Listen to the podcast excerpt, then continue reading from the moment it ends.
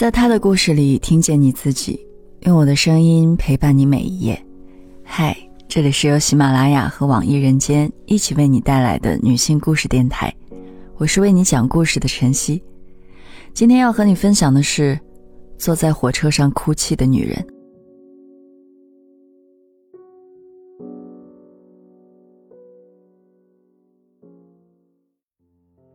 二零一六年冬天，我坐火车时遇到了一个三十多岁的女人。她长得不漂亮，衣着朴素。开始我也没注意到她，直到无意中看见她在悄悄抹眼泪，才多看了几眼。我看她随身带着两个很大的行李箱，下车时就顺手帮了她。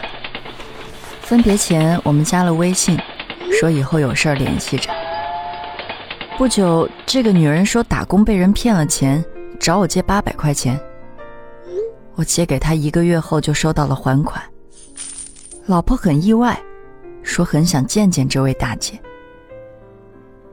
一天，我和老婆临时起意去看看这个女人，她执意要请我们吃饭。吃饭聊天时才知道她叫慧姐。老婆加了慧姐微信，约好以后常聚。我和老婆在上海很难交到知心朋友，但慧姐算是个例外。慧姐老家在一个村子里，来上海主要是为了躲避前夫的骚扰。慧姐有过一段不幸的婚姻，丈夫脾气很差，两人离婚后，前夫经常去慧姐单位骚扰她。在她来上海之前，前夫把她所有的积蓄都抢走了，连路费都是和朋友借的。我问她为什么不向娘家人求助，慧姐说她有个哥哥，为了哥哥结婚，家里欠了不少钱。慧姐结婚时，爸妈就拿彩礼还债了，因为这事儿，慧姐心里很不舒服。慧姐读完初中就辍学打工了，挣的钱全部交给了母亲。后来她去了电子厂，十九岁那年，她认识了一个男孩。对方长得阳光帅气，也很喜欢他。几个月后，两个人就谈恋爱了。男孩总是钻研怎么修车，想以后开一个修车铺，赚钱娶慧姐。有一天，慧姐去男孩家玩，翻到一本日记，每篇日记结尾都有一句：“为了我爱的人努力。”后来两个人住到一起，男友对她很好。但甜蜜的日子过了半年，她跟人同居的事情就传回了村里。村里人说她在外面不检点。一天，慧姐父亲和哥哥不由分说就将她带回了家。不久后，慧姐离家出走去找男友，却没找到。别人告诉她，男孩可能犯事儿了。慧姐找不到男孩，只好每天给他发短信，却一直没人回复。慧姐坚持了两年多，男友依然没有消息。她每次回到家，母亲都会劝她嫁人，好像她是一件有保质期的商品一样。二零零九年春节前夕，母亲说：“如果今年她再不结婚，她和父亲以后在村里就没脸见人了。”这些话压断了慧姐对这个家最后一点留恋。当媒人带着男方的照片上门，她看了一眼就同意见面了。对方是另一个镇上养鸡的，比她大两岁，有个短暂的婚史。问起离婚的原因，男人说怪自己不懂得忍让。正是看中了男人的坦诚，慧姐才动了心。和男人订婚那天，她告诉自己，忘了过去的一切，一心一意跟男人过日子。后来我见过这个男人。去年元旦，我们请慧姐来家里吃饭，做饭时慧姐接到一个电话，我老婆告诉我是慧姐前夫到了上海，想要见她。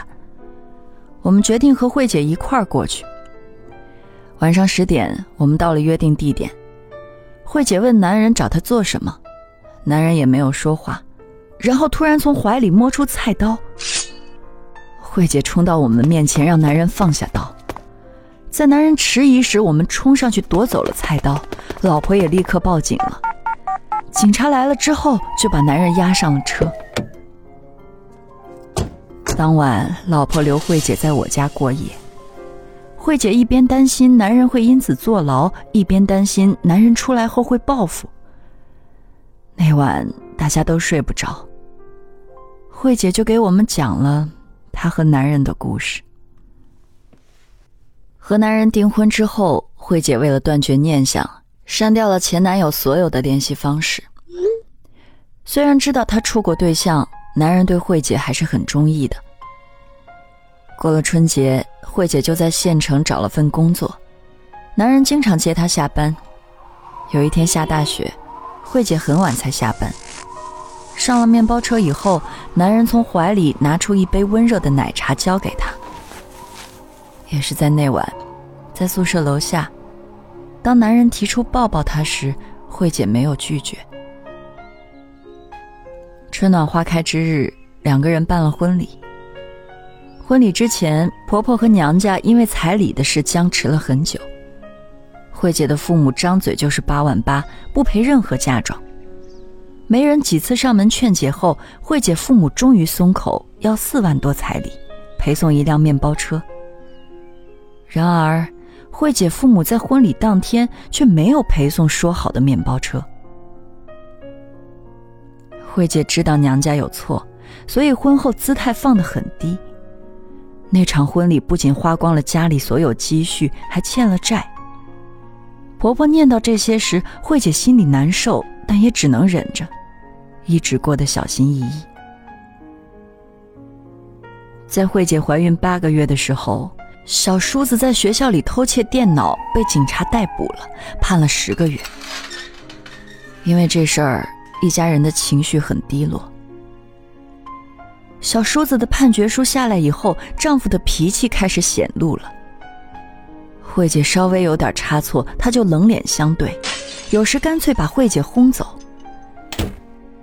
丈夫开始动手打她，是生完孩子以后。慧姐月子没做好，落下很多毛病，那方面有了些障碍，丈夫就不情愿了。有一次，慧姐实在受不了，打断了丈夫。丈夫就直接给了她一巴掌，还骂了些难听的话。慧姐望着他，突然感到这个人很陌生。晚上，慧姐给哥哥打电话，求哥哥接她回娘家。哥哥却只是劝她忍一忍。慧姐心里苦，但为了孩子，也只能忍耐了。慧姐那时身体有很多毛病。奶水也不足，男人给孩子买了奶粉，婆婆心里怕花钱。因为奶粉，男人和婆婆吵过几次，每次吵完，又会对慧姐甩脸色。磕磕绊绊，终于熬到孩子断了奶。那时候小叔子刚好出了狱，回家住了几天，去投奔搞装修的堂哥了。公公婆婆还考虑给二儿子盖房子的事儿，丈夫对父母表态，弟弟盖房子的钱由他来出，要是盖不上房子，他就把自己的房子让给弟弟去住鸡棚。二零一二年春天，几场冷雨过后闹了鸡瘟，上万只鸡几天之内全部死光。重新养鸡的时间要另行通知。从来没有流过眼泪的丈夫。躲在鸡棚附近哭了很久。在那以后，丈夫开始酗酒了，借着酒疯打过慧姐好几回。酒醒以后又会向她道歉。我问慧姐知不知道家暴是违法行为？她说知道。可是又能怎样呢？在他们那儿，男人打老婆很普遍，这算家事儿。只要不闹出人命，没人会插手。起初，慧姐对丈夫还是抱有希望的，她本性不恶，对慧姐也有感情。可让她寒心的是，丈夫经历那场鸡瘟的打击之后，消沉了很长时间。等通知说可以养鸡了，却再也不干了。她又赶集卖起了猪肉，赚的不多，只能够维持开销。她当初给弟弟盖房子的承诺也没有提过。不过小叔子从来没有怪过他。他在外地混得不错，每月都给家里寄钱，还说根本不要父母给盖房子。等孩子长到三岁半，慧姐自己也跟着丈夫去卖猪肉了。她脾气好，碰到麻烦的客人能抢在丈夫急眼之前解决问题。有一回在一个村子赶集，丈夫跟人发了脾气。多亏慧姐不停道歉，才没出大事。回去的路上，丈夫冷着脸生闷气。慧姐在车上数钱算账，发现了一张假币。丈夫将她一通臭骂。她刚回了一句嘴，丈夫踩了刹车，一把将她从副驾推了下去，又开车子走了。慧姐扭到了脚，一瘸一拐走了很久，丈夫才返回来。慧姐没有上车，而是啪啪扇了自己两巴掌，骂自己是贱货。后来她拦了辆过路车回了娘家。她是实在没地方去才回的娘家。以前被丈夫打，家人都劝她为了孩子忍耐一下。那次也一样，隔了两天，丈夫就带着孩子去找她。父母没说女婿一句，还一起喝了酒，有说有笑的。从那以后，慧姐受了多大罪，也没指望过娘家人。那天晚上，慧姐说到很晚，转天我起床时发现她已经不在了。老婆告诉我，昨晚慧姐一直没睡，担心男人和家里的孩子。她因为联系不到男人，所以天一亮就起来走了。我们叹了口气，感觉不能理解慧姐的心思。我们以为男人会就此离开上海，其实没有。一天中午，男人闯进我们经营的咖啡店，我有点慌，确认他身上没带凶器以后，就到他对面的座位上坐下。大概是慌了神儿，我第一句话，居然是问他有没有吃饭。他没有回答，一直埋着脸。我不再害怕了，想和他聊点什么。但在我开口说话之前，他走了。他走后，老婆和慧姐通电话。原来男人来我们这里之前，已经和慧姐见过面了。出乎慧姐意料的是，男人没有跟她要钱，也没提别的要求，只是告诉她，孩子想他了。希望他能回家过年。这事儿过去了很久，我和老婆也不明白，男人来咖啡馆究竟是为了什么。那月下旬，慧姐约我们两口子吃晚饭，她烫了头还化了妆，我有点认不出来她。我们到了之后，慧姐已经点好了菜，还拿出一瓶红酒。以前跟我们聚餐，她从不沾酒。他还说自己从来没有吃过烤鸭。几天前，他买了回老家的火车票，决定在离开上海之前完成这个心愿。烤鸭很快出炉了，服务员给包好后，慧姐捏起一卷肉，咬了一口，说了一句“真好吃”，然后埋下脸，捂住了眼睛。过了好一会儿，她才放下手。喝了口酒，低声说：“为自己活着，真好。”我望着他，想起曾在他朋友圈看过一句类似的话：“好想为自己活一回。”饭后，我们又去了歌厅，我坐在角落抱着老婆，听慧姐放肆的唱了一夜的歌。第二天下午，慧姐离开了上海。过完春节也没有回来。电话里，他告诉老婆，他又回到了老家的酒店，继续做面点师。我们的咖啡馆苦撑了几个月，还是在去年六月底转了出去。我们两口子也换了工作，离开了上海。去年年底，老婆告诉我，慧姐跟前夫复婚了，我很意外。后来跟慧姐在微信上聊起天，我问她男人有没有再打过她，他说还是会因为一些小事生气，不过没有再动过手。最后，我有些多余的问他过得快不快乐。过了好久，他才回复说，前段日子他生病。男人杀了一只鸡炖汤，味道好棒。不知道他说的是真是假，总之我鼻腔热了一下。